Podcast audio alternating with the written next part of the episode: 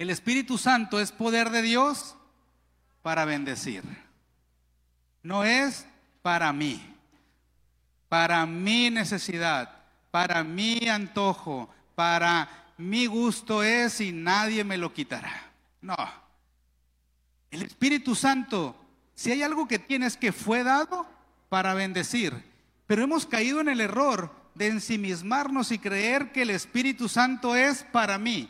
Hasta hay personas que juegan a controlar al Espíritu Santo, diciendo cosas como aquí está, ven y yo te toco y te doy.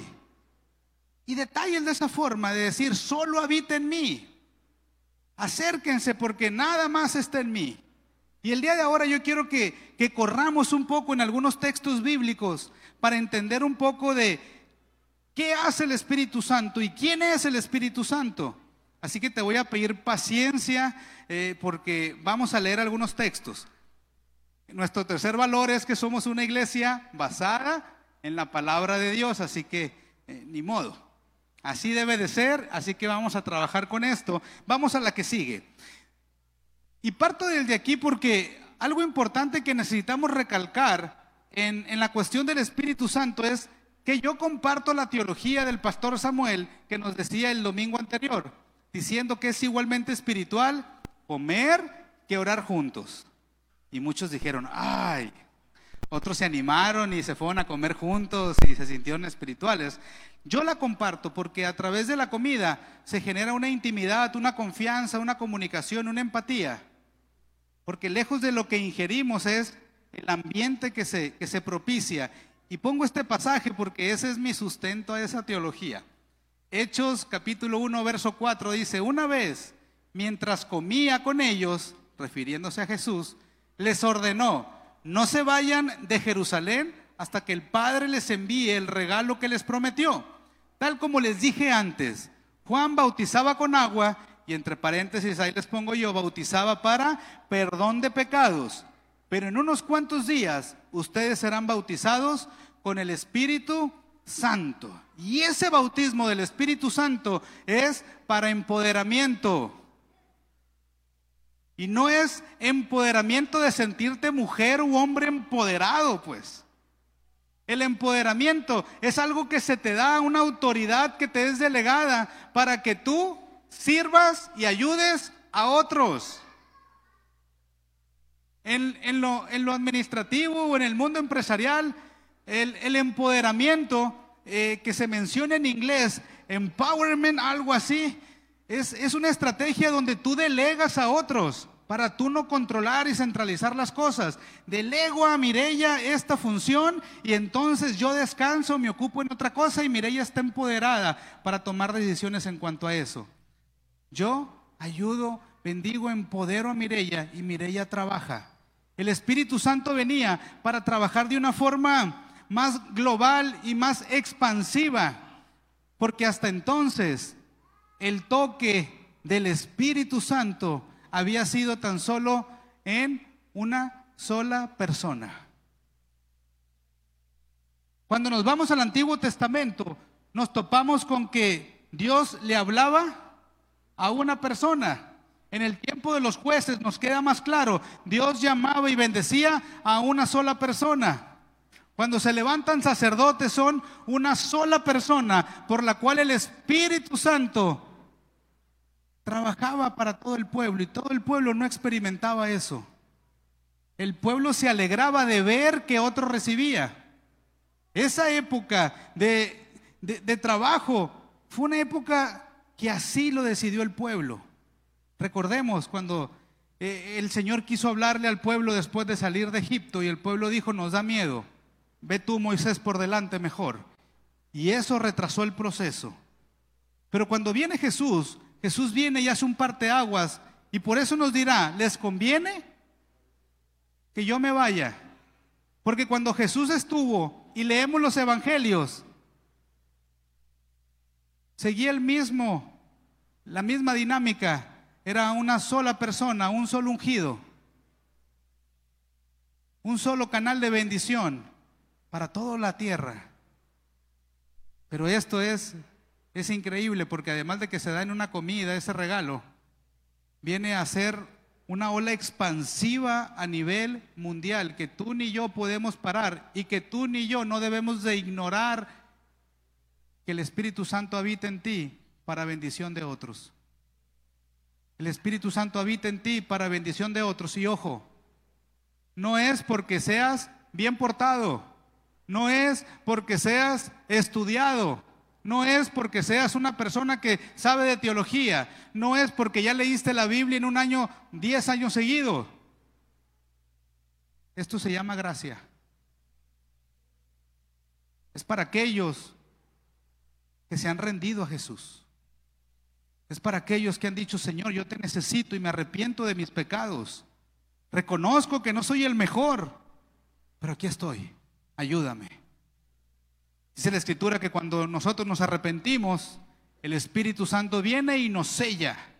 Ya somos parte de, esa promesa, ya somos parte, nos da un indicio de ser sellados, de decir eres hijo y reafirma la identidad como hijos de Dios. Pero el paso del tiempo, clamando a Él, buscándole a Él, llega la etapa de empoderamiento. Llega una etapa donde Él te empodera para algo más, para bendecir. Llega una etapa donde te dice, ya, ya estás grande.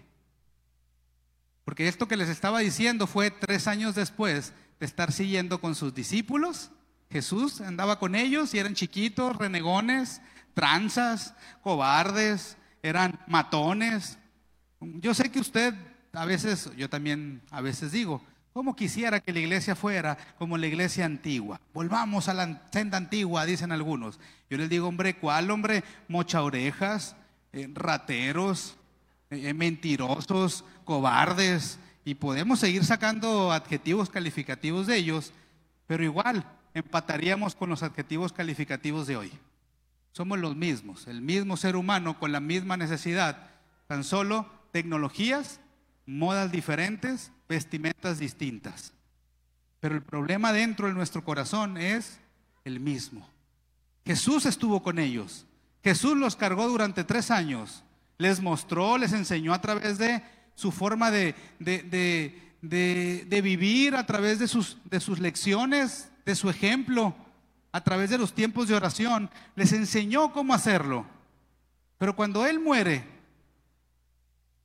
y luego asciende, resucita, asciende al Padre, todos estuvieron dispersos. Todos, todos se fueron. Todos perdieron su esperanza cuando lo visible, lo tangible dejó de estar. Y entonces volvió a ellos, se les aparece durante 40 días y les dice, hey, tranquilos, aguanten un poquito, no se vayan de aquí, no les da la opción, les dice, no se vayan de aquí, para que venga ese gran regalo. Y aguantaron, y los que aguantaron fueron 120. 120 personas que maduraron, 120 personas que decidieron ir un paso más allá en su caminar con Cristo y decir, va a lo que viene. Y entonces vivimos esa gran experiencia de Pentecostés y ese es el surgimiento de la iglesia y esa es la venida del Espíritu Santo, escandalosa. Y yo quiero, quiero volver a, a mencionar esto, que el Espíritu Santo lo recibimos para bendecir a otros. Quiero que te quede claro eso. Porque durante muchos años yo fui testigo como a veces las personas nos hablaban del Espíritu Santo para ti. Recibe tú el Espíritu Santo, tú para ti, tuyo, nada más, para tu deleite, para tu placer, casi como que, ten, recibe el Espíritu Santo ahora para que sea tu sirviente. Porque vas a entrar a otro nivel espiritual y en ese nivel espiritual el Espíritu Santo te va a hablar y te va a ayudar. Y aleluya. Pero nunca se menciona, vas a recibir el Espíritu Santo, pero vendrá una gran responsabilidad de compromiso de tu parte, de vivir en santidad, de tener una vida íntegra y de salir y ser de ejemplo a los demás. Eso, ese discurso no estaba. Quedaba en el para mí, para mí, para mí. Y eso es muy concha y nos hizo cristianos gordos, llenos. Hasta decíamos, hay que engordar más para que el templo del Espíritu Santo sea más amplio. Gran error. Gran error. Porque es para compartir, para bendecir a otros, para ser de extensión. Pero cuesta trabajo comprometerse en cuanto a eso. Cuesta trabajo el hecho de desprenderme de mi mundo, mi realidad, mi necesidad, mi problema, para empezar a trabajar para otros. Cuesta trabajo creerle al Señor cuando me dijo, tranquilo, yo me encargo de ti. Cuesta trabajo vivir en incertidumbre cuando todo lo que vemos afuera es consumir, cambiar, estrenar, renovar.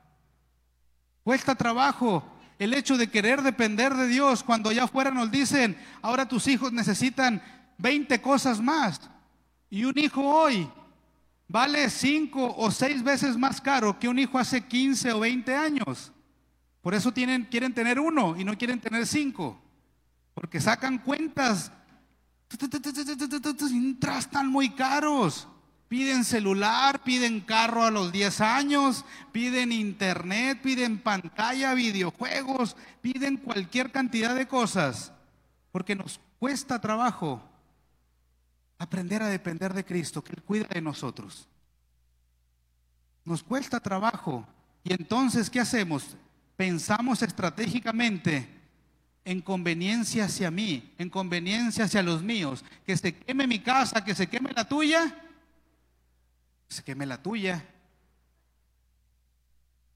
Pues sí, pero el cristiano, voy a voltear para acá, ¿no? Pero el cristiano necesita decir, que se queme tu casa, que se queme la mía, que se queme la mía, porque yo tengo un Dios poderoso que me va a suplir. Yo tengo un Dios grande que no me va a dejar, que me ha prometido que Él guarda de mi vida y cuida a los míos. Que hay una promesa que dice que cuando has visto a un justo desamparado y su simiente, que mendigue pan, por lo cual voy a estar bien. Y si se quema mi casa es porque voy a edificar una más grande. Cuesta trabajo, suena bien, pero es difícil. Vamos a la siguiente diapositiva. Porque el poder que hemos recibido del Espíritu Santo, bueno, sí, nos fortalece, nos vivifica, nos impulsa y nos transforma. Y, si eres de los que toman notas, puedes tomar nota de esto. Porque eso es lo que hace, pero no lo hace para ti lo hace para bendecir a otros. Ah, cómo enfada el pastor. Pero sí, hermano. Esto es lo que quiero que quede claro el día de hoy. Que lo que has recibido y quizá lo que recibas hoy va a ser para bendecir a otros. Que lo que el Espíritu Santo te ha dado es para darlo a otros. De tu casa se encargará el Señor mismo. Tú ya eres hijo, tú ya estás dentro. Tú no necesitas pedir permiso si haces una fiesta, si quieres matar un animal para hacer una gran carne asada, como en esa en ese rencilla entre el, el hijo pródigo y el hijo que se quedó obediente. El hijo obediente, al ver que regresaba el pródigo y le hicieron una gran fiesta, le pusieron anillo y ropa nueva, le dijo al padre, pero ¿por qué haces eso con él? Porque tú ya estabas aquí, tú todos los días podías haber hecho eso. Así nosotros, hermano. ¿Qué está pasando en tu vida? ¿Qué necesidad hay? ¿Qué crisis estás viviendo? ¿Qué duelo? ¿Qué pieza no entra, no acabala? ¿Qué situación vive tu corazón? Y quizá estás sufriendo tan solo porque no te has acercado al Señor a decirle, aquí estoy, trabaja en mí. Espíritu Santo, heme aquí. Ayúdame, enséñame. Vamos a la siguiente. El Espíritu Santo siempre ha estado presente. Siempre ha estado presente. Hay gente que dice que el Espíritu Santo es tan solo la fuerza activa de Dios. Hay quien dice que no es la persona, que es tan solo Dios disfrazado y que ha sido interpretado de otra manera. Error, el Espíritu Santo siempre ha estado. Si pudiéramos llamar al Antiguo Testamento como la época del Padre, como te decía, se actuaba de, tan solo en una sola persona, para después llegar a la época del Hijo en los Evangelios y después entrar a la época del Espíritu Santo, que esa inició del Pentecostés hasta el día de hoy. Por eso, mi hermano, insisto en que es muy importante en que estemos muy interesados en aprender del Espíritu Santo, porque estamos viviendo en la época del Espíritu Santo. En Pentecostés se dio el derramamiento, fue su venida, y de aquí para acá, Él está aquí. Él sigue aquí.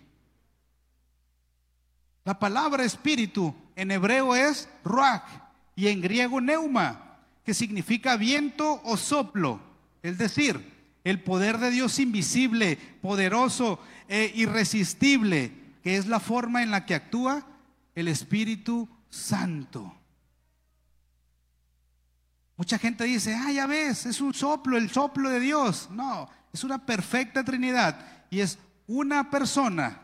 Y es lo que quiero que veamos ahorita, vamos a correr rapidito para alcanzar. Dice, el Espíritu Santo se le ha conocido con algunos nombres. Vamos a la siguiente, yo creo que ya, ya te gané esa. Los nombres del Espíritu Santo se le ha conocido como el Espíritu de Dios, por ser el poder ejecutivo de la deidad, el que ejecutaba las cosas. Dijo jueces en Sansón, y el Espíritu de Dios vino sobre Sansón y le dio esa fuerza descomunal. El Espíritu de Dios es el Espíritu Santo. Luego lo vemos también conocido como el Espíritu de Cristo. ¿Por qué? Porque revela a Cristo. Cada uno de estos hay pasajes. Ahorita corro este, pero si usted dice, a ver, pastor, pásamelos, con gusto le paso todo el, desglose. Se le, fue, se le conoció también como el consolador paracletos, es decir, el que fortalece o intercede por nosotros, y también conocido como Espíritu Santo. ¿Por qué? Porque santifica. Es decir, nos aparta para la buena obra.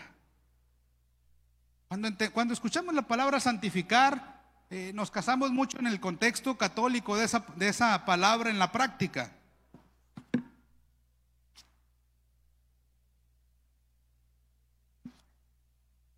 Y creemos que santificar es como, como, como decorar y que quede brilloso, bonito, como, como que ahí cuélgalo por allá y nadie lo toque.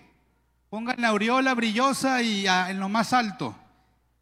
Pero la palabra santificar es tan solo decir algo apartado o consagrado, algo que has agarrado y lo has puesto para algo especial. ¿Y qué es eso especial para lo que el Señor nos ha apartado? Hacer la obra del ministerio. Para eso nos ha apartado el Señor. Cuando decimos Espíritu Santo, santifica mi vida, Él está diciendo, Espíritu Santo, tómame, apártame para la buena obra del ministerio. Empodérame para eso, porque para eso nos va a empoderar. Nos va a empoderar para la buena obra del ministerio. Qué don y qué talento. Bueno, eso ya será algo personal entre él y tú. Qué habilidades, qué talentos, de qué forma te va a potencializar. Decía un señor que se dedicaba a los negocios. La verdad, yo estoy dispuesto a renunciar a mis negocios porque me siento insatisfecho. Quiero dedicarme 100% al ministerio y quiero dejar mis negocios. Ya tengo dinero para vivir yo y para que vivan mis hijos sin trabajar. Así que, pues no, no, eso es. Entonces su pastor le dijo, yo creo que no has hilado muy bien tu talento, tu don, con el trabajo de la obra del ministerio. Eres increíble haciendo negocios, estás muy joven y mira ya lo que tienes hecho. ¿No has pensado que quizá tu eslabón en la obra del ministerio es generar riquezas para la expansión del reino? Dice que se fue y se quedó con esa cuestión y al tiempo se volvieron a ver y le dijo, gracias pastor, porque realmente cambié ese enfoque de querer tener empresas y que sentirme estresado por empresa, empresa, empresa.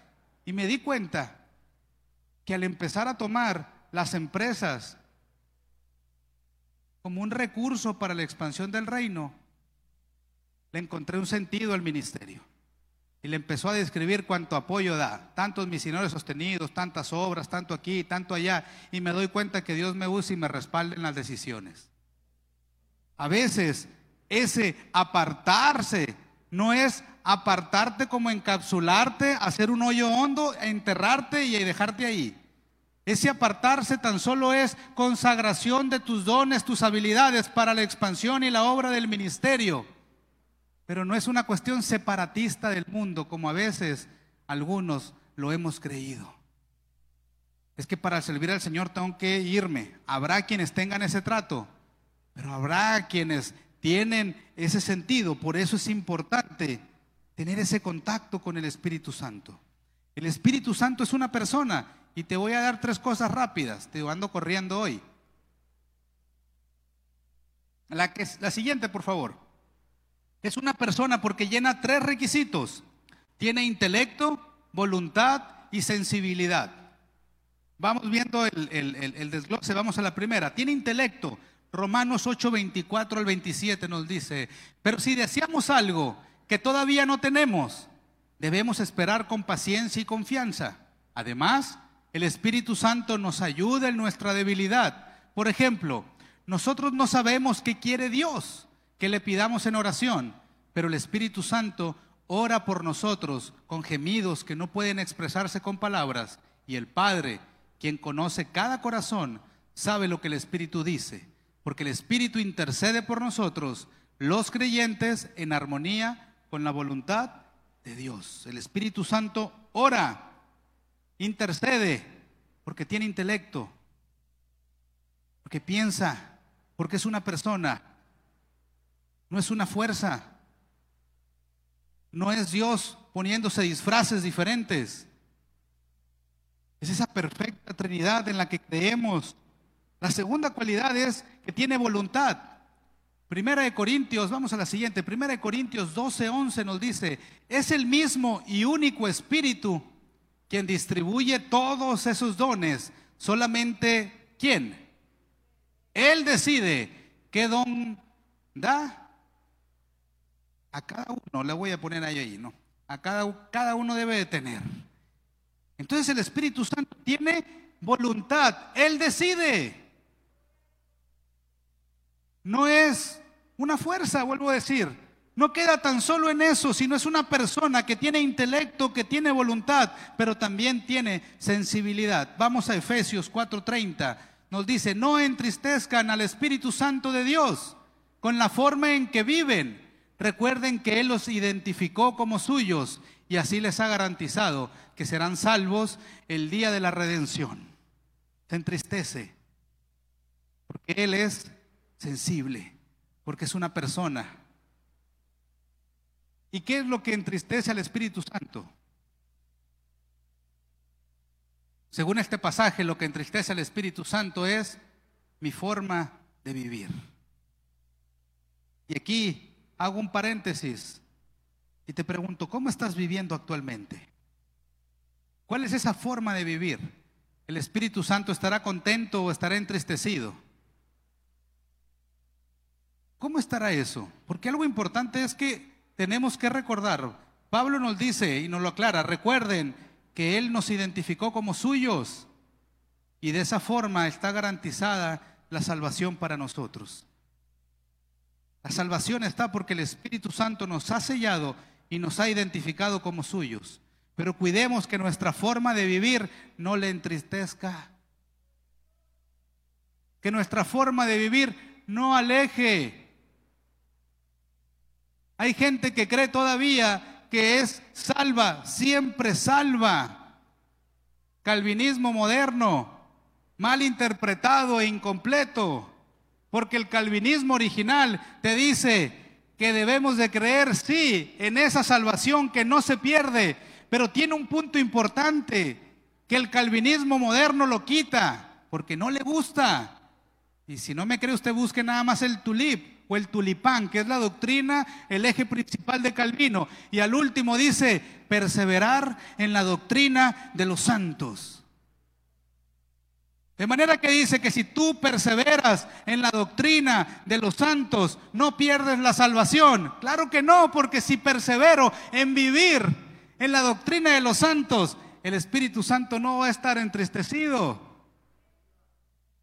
No voy a andar pecando, como dicen algunos movimientos. Peca, hombre, la salvación no la pierdes.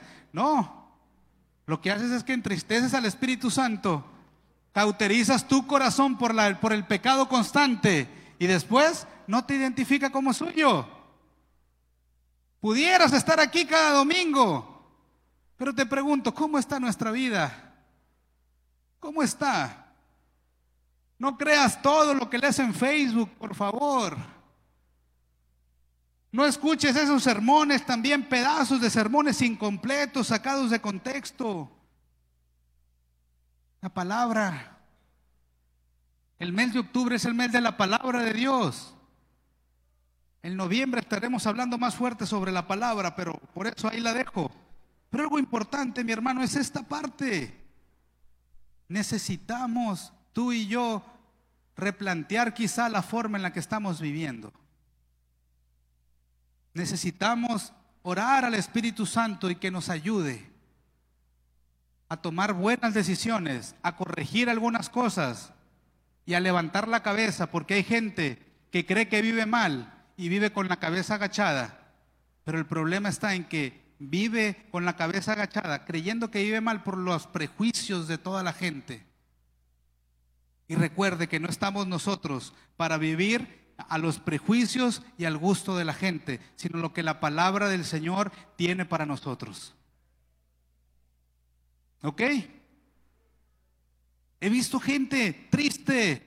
He visto gente que se va de la iglesia. He visto gente que señala a gente en la iglesia diciendo, tú vives mal, tú no eres salvo, tú no alcanzas esto. Por prejuicios. Porque traía un pantalón Guess, que la marca de la Guess era un triángulo invertido y le decían ese pantalón el del demonio. Por eso imagínense. Y la persona se sentía agachada diciendo, ay, es que, pues es el del trabajo, ¿qué hago? Hombre, le digo, oramos por el pantalón y listo. Quítate el prejuicio, quítate ese fanatismo que tan solo orilla a la gente a causar divisiones, alejamiento, y para nada es la doctrina de los santos. Cuidemos, hermano, porque quizá estemos por ahí algunos de nosotros también. Necesitamos siempre estarnos transformando. Pablo nos lo dice, renuévate, renuévate. Solo renovados vamos a poder entender la voluntad de Dios, la cual es buena, agradable, imperfecta. Renueva tu mente y la mente necesita renovarse día a día porque día a día está expuesta a prejuicios, a opiniones personales. Y el punto es que no podemos nosotros vivir de opiniones, sino de verdades, de promesas. Y me refiero a esta verdad y a estas promesas. ¿Qué hace el Espíritu Santo? Vamos a la siguiente. Ya vimos que es una persona, ya vimos un poco que siempre ha estado presente. ¿Qué funciones realiza? Inspira, enseña, intercede, habla, guía convence de pecado y justicia. Vamos a los pasajes ahora. Vamos a la siguiente. Inspira. Segunda de Pedro 1, 19, de la partecita 2 al 21. Ustedes deben prestar mucha atención a lo que ellos escribieron, porque sus palabras son como una lámpara que brilla en un lugar oscuro. Sobre hoy, hasta que el día amanezca y Cristo, la estrella de la mañana, brille en el corazón de ustedes. Sobre todo, tienen que entender que ninguna profecía de la Escritura jamás surgió de la comprensión personal de los profetas, ni por iniciativa humana. Al contrario, fue quien, el Espíritu Santo, quien impulsó a los profetas y ellos hablaron de parte de Dios. Tenga cuidado de esa gente que le dice en ocasiones, el Espíritu Santo me está diciendo, deja tu marido. El Espíritu Santo me está diciendo, trae billetes de 500. Que me tocaron de esos. Tenga cuidado cuando la gente pone antes creer que creer o sentirse profeta, tan solo con el hecho que su Facebook diga profeta, bórralo. Tan solo porque su título en Facebook diga eso, ten cuidado. Quiere reconocimiento. Pero se le olvida que en quien da el reconocimiento y el empoderamiento no es el Facebook ni el título, es el Espíritu Santo. Y ojo, es el Espíritu Santo quien inspiró a esta escritura, por lo cual todo lo que te digan no puede ser contrario a esto. Hay gente que dio profecías a mi vida durante muchos años, hasta que agarré la costumbre de escribirlas. Y después mientras leía decía, ah, esto sí viene en la Biblia. Ah, y esto no. De esto ten cuidado. Ah, esto está bien chilo, pero ten cuidado. Tengamos cuidado porque en ocasiones las personas nos dejamos ya por la emoción. Y decimos algunas cosas que tocan y duelen en el corazón. Una mujer decía, el pastor dijo, el Espíritu Santo me dice que tu mamá está siendo sana del cáncer y mi mamá falleció a la semana siguiente. Dígame usted qué hago. Y yo le digo, en nombre de todos los pastores del mundo, te pido perdón. Te digo, permíteme orar por ti. Que sane tu corazón el Espíritu Santo y que entiendas que el pastor, el predicador, el evangelista, el apóstol, profeta, querubín, es hombre y se emociona. Y en la emoción a veces se equivoca. Pesa lo que te digan en la palabra y por sobre toda cosa, acuérdate de esa oración que nos enseñó Jesús. La única cosa que Jesús enseñó literalmente a orar a, los, a sus seguidores fue el Padre nuestro. Coa, enséñanos a orar. Y cuando oren, oren de la siguiente manera. Padre nuestro que estás en los cielos, santificado sea tu nombre. Y empieza la oración, pero viene una oración importante. Hágase tu voluntad. Señor, en mi anhelo, quizá usted podrá escuchar nuestras mi oración en lo personal y mi oración siempre, en mi anhelo es ver un milagro, ver una sanidad, que su familiar no se vaya. Pero siempre lo diré, Señor, anhelo esto, pero que se haga tu voluntad y no la mía. Porque yo no controlo al Espíritu Santo. Al contrario, el Espíritu Santo necesita y debe controlar mi vida. Yo no le digo al Espíritu Santo, cae aquí. No, él decide cuándo derramarse. Mi madre recibió el bautismo del Espíritu Santo mientras lavaba los platos y oraba por las vecinas que pasaban por enfrente de la casa y viendo por la ventana, ella empezó a orar y Señor, yo anhelo orar más, yo anhelo conocerte más, Señor, yo quiero recibirte para poder interceder más y en ese momento el Espíritu Santo le bautizó hablando en nuevas lenguas. Le digo, ay, qué chilo, le dije. A mí me soplaban en la boca. Guácala. Ah, sí, yo creo que el Espíritu Santo me bautizó para que me dejaran en paz. Tengamos cuidado, mi hermano. Tengamos cuidado. ¿Ok? ¿Quién es el que inspira el Espíritu Santo? Y aquí está la inspiración escrita.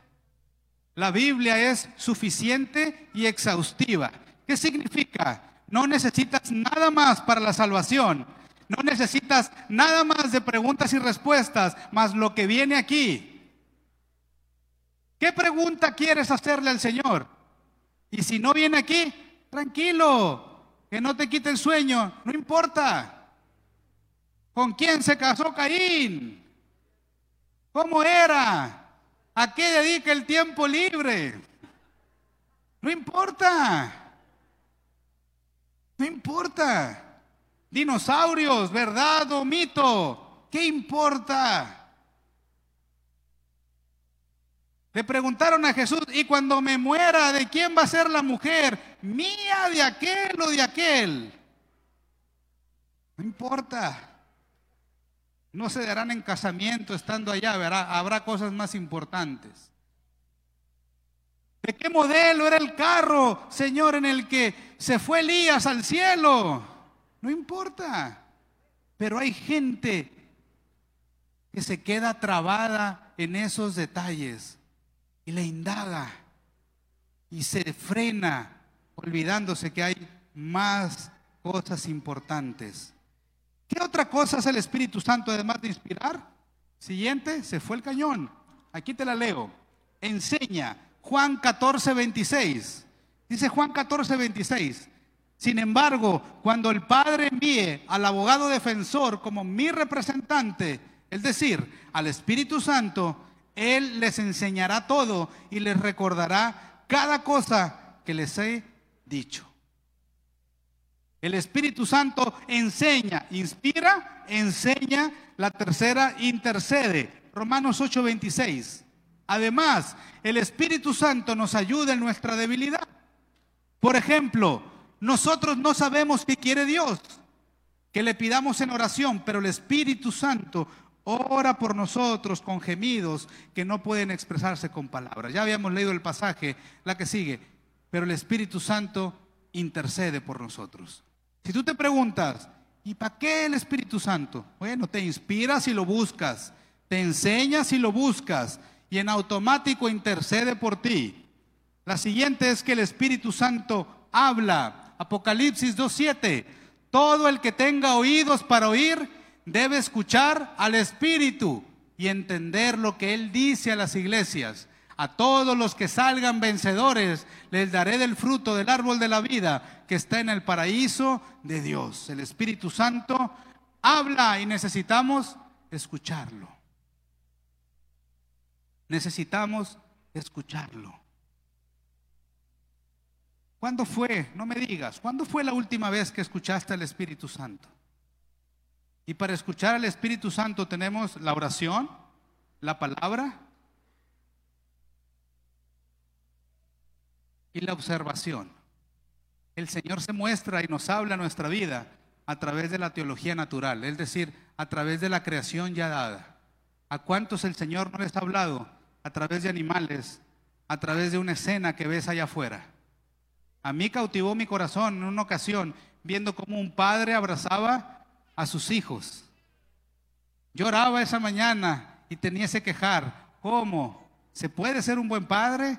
Y esa escena conmovió mi corazón respondiendo la oración.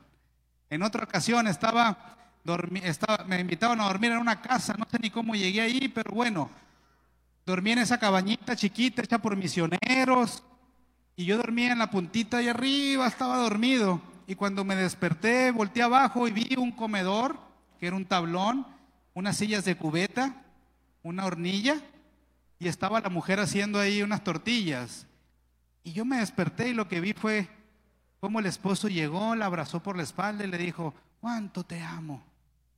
Y yo recuerdo que esa escena, en lo personal, eh, confrontó mi corazón y me di cuenta que se podía tener un matrimonio exitoso. El Señor habla a través de la creación. Cuando tú oras a Él, Él te hablará a través de algo audible, a través de la palabra, a través de la oración o a través de su creación ya dada. Necesitamos estar con los ojos abiertos fuera de las redes sociales para poder contemplarla. ¿Está bien? Yo sé que a lo mejor dices, en las redes sociales también a veces algo me habla. Está bien, a veces. No siempre. Pero se disfruta mejor caminar viendo de frente y al cielo que viendo el teléfono por allá abajo. Y cansa menos el cuello. Bien, además de hablar, el Espíritu Santo guía. Hechos 16, Luego al llegar a los límites de Misia, Colmisia, se dirigieron al norte, hacia la provincia de Bitinia. Pero de nuevo el Espíritu de Jesús no les permitió este, llegar allí o estar allí. Estaba la expansión de la iglesia primitiva, iban de lugar en lugar. Y entonces al llegar a un lugar se les apareció, ¿quién? El Espíritu de Jesús. Mucha gente dice y se imaginan a Jesús de nueva cuenta y, ¡hey! No, no, Jesús ya había ascendido y quien estaba era el Espíritu Santo. Por eso se le conoce o se le llama al Espíritu Santo también como el Espíritu de Cristo. El Espíritu de Jesús no les permitió porque Él nos guía. ¿No sabes qué camino tomar? Ora al Espíritu Santo, Él te va a guiar. Él nos va a librar. Él nos va a ayudar en alguna situación al tomar una decisión. Y la otra es que Él convence de pecado. Juan 16, 7 al 11. En realidad, es mejor para ustedes que me vaya, porque si no me fuera, el abogado defensor no vendría. En cambio, si me voy, entonces eh, se los enviaré a ustedes. Y cuando Él venga, convencerá al mundo de pecado y de la justicia de Dios y del juicio que viene. El pecado del mundo consiste en que el mundo se niega a creer en mí. La justicia está disponible porque voy al Padre y ustedes no me verán más. El juicio vendrá porque quien gobierna este mundo ya ha sido juzgado. ¿Quién gobierna este mundo? ¿Quién gobierna este mundo? ¿Quién? ¿Quién? Ándale, fuerte el unisono. Quiero que lo digan porque les quiero decir algo. ¿Quién gobierna este mundo? No se pelee con el gobierno entonces. Ya fue juzgado. Ya fue juzgado. Entonces, ¿qué tenemos que hacer? Entender que el Espíritu Santo es el que va a convencer a las personas de su pecado y de la justicia. Tranquilo, pastor, aquí le traigo a este, a mi marido, para que usted lo corrija, que se haga cristiano. Hágase cristiano usted, hermana. Chascarrillo, también al revés, no, también al revés, pero este, convence. ¿Quieres que tu familia cambie? Oremos. Pidámosle al Espíritu Santo, apaláncate de, del Espíritu de Dios, hombre. ¿Qué andas tú haciendo? Sermoneando a tus hijos y ta, ta. No te digo, estórbalos, recuérdales lo bueno y lo malo. Pero no discutas y te pelees con ellos. Clamemos mejor al Espíritu Santo. Él se encargará de convencer su corazón y prepararlo. Y cuando esté listo, nuestros brazos extendidos, como los del Padre al recibir a su Hijo, es lo que va a amarrar. Una oración de, de la hermana Marta de Martínez que confrontó mi corazón y la hice mía es, Señor, que sientan tu amor a través de mis brazos. Que mis hijos sientan tu amor a través de mis brazos que mi esposa sienta tu amor a través de cómo la trato. Eso confrontó, porque nos lleva a eso, ser un canal de bendición para otros. Imagínate cómo fuéramos en nuestra familia si viviéramos esa oración. Señor, que mi familia sepa cuánto tú los amas, que enviaste a tu Hijo a morir por ellos a través de mi forma de tratarlos a través de mi forma de hablarles. Que mis sobrinos, Señor, sepan que tú les amas a través de cómo yo les trato. ¿Cómo sería nuestra familia si tuviéramos ese cambio? Pero como te decía, quería correr para llegar a este punto y entonces empezar el sermón de este domingo. Gracias por haber corrido conmigo en tanto pasaje. Pero quiero decirte rápido, esto es muy breve. Ya, Alex, si quieres, porfa, pasa. Pero quiero decirte unas características de la iglesia, pero te leo Efesios. Vamos a la siguiente, por favor. Este ya lo habíamos leído, te lo leo de nuevo. No entristezcan al Espíritu Santo de Dios con la forma en la que viven. Recuerden que Él los identificó como suyos y así les ha garantizado que serán salvos el día de la redención. El siguiente. Líbrense. ¿De qué? De toda amargura furia, enojo, palabras ásperas, calumnias y toda clase de mala conducta. Por el contrario, sean amables unos con otros, sean de buen corazón y perdónense unos a otros, tal como Dios los ha perdonado a ustedes por medio de Cristo. Es el mismo pasaje, continuado. ¿Qué es lo que entristece al Espíritu Santo? Mi manera, la anterior, mi manera de vivir porque quizá mi manera de vivir no está libre de amargura. La siguiente, quizá mi manera de vivir no está libre de furia, de enojo, de palabras ásperas, de calumnias y de toda clase de mala conducta. Quizá necesito pedirle al Espíritu Santo que venga y me guíe, me hable, y me convenza de pecado. Porque quizás sí, en algún punto tocó mi corazón y decidí aceptar a Jesús y, y, le pedí perdón por mis pecados. Pero quizá ya es tiempo de pedirle perdón y que me ayude en mis hábitos, en mis costumbres, en mis heridas, en aquello que me ha alejado de mis padres, de mis hijos, en aquello que me tiene viviendo en una burbuja donde digo, todo el mundo me odia, pero realmente soy yo odiando al mundo. Donde quizás necesito darme yo una oportunidad. Porque quizás estoy libre de amargura.